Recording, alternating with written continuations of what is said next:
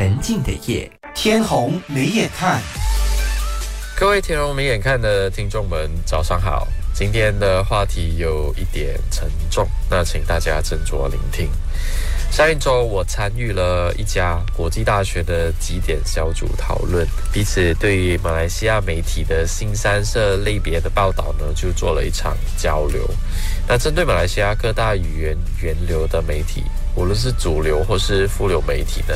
在一些特定内容的新闻会无限制放大，这样的操作已经为社会带来了什么样的影响？截至今日，国内外不少来自媒体传播啊、新闻学、公共卫生等学术研究内容已经证明，媒体的报道和自杀事件的增加是成等比的。也就是大多的没有遵守报道守则的危险性报道呢，会引起更多的自杀事件。相对的，如果有跟随准则的安全性报道呢，就会有效的降低相关事件。世界卫生组织和马来西亚卫生部呢，曾经发布过对于媒体工作者在于报道自杀事件的一些报道守则，提醒了媒体在报道和自杀相关的新闻时，要提供一些辅助专线。这一点呢，确实很多媒体都有主动去做到，只是在于报道这一类型的新闻之前，向读者提醒这篇新闻文含有自杀相关讯息的警义提醒呢，基本上是没有类似的操作。有些媒体在标题上更会刻意的用一些新三色的耸动标题，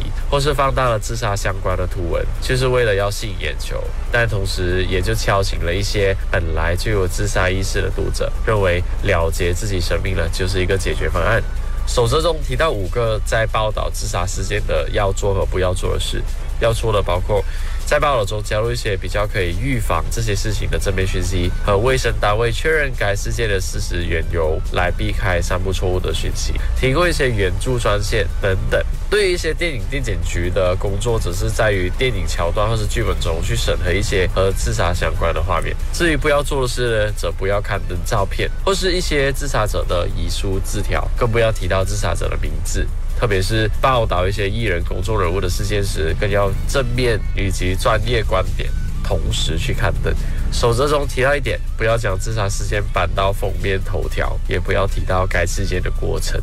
最后一点呢，只是不要制造一些文化种族的刻板印象，比如说特别提及这个自杀事件是某个种族的人。我们欠缺了严正看待自杀报道的操作和准则。在这一次的讨论，虽然大家都支支吾吾，有一点不怎么愿意说出来，但有一些专业人士还是非常赞同，每一个媒体集团的工作者都需要经过培训，将这个守则铭记于心，才能够上班，并且交由媒体理事会啊，就是一个我们政府希望在这几年落实的单位呢，去监督媒体报道。这或许是一个很好的解决方案，然而这些动作呢，需要持之以恒，才能够有效解决目前我们看见的社会问题。我写这一篇评论，不是为了要针对任何一家本地媒体，我也理解报道这一类新闻的商业价值，只是我希望透过这一篇，能够唤醒每一个在媒体执笔的工作者，记得你的文字是能够伤及社会，当然也可以救起社会。天红眉眼看。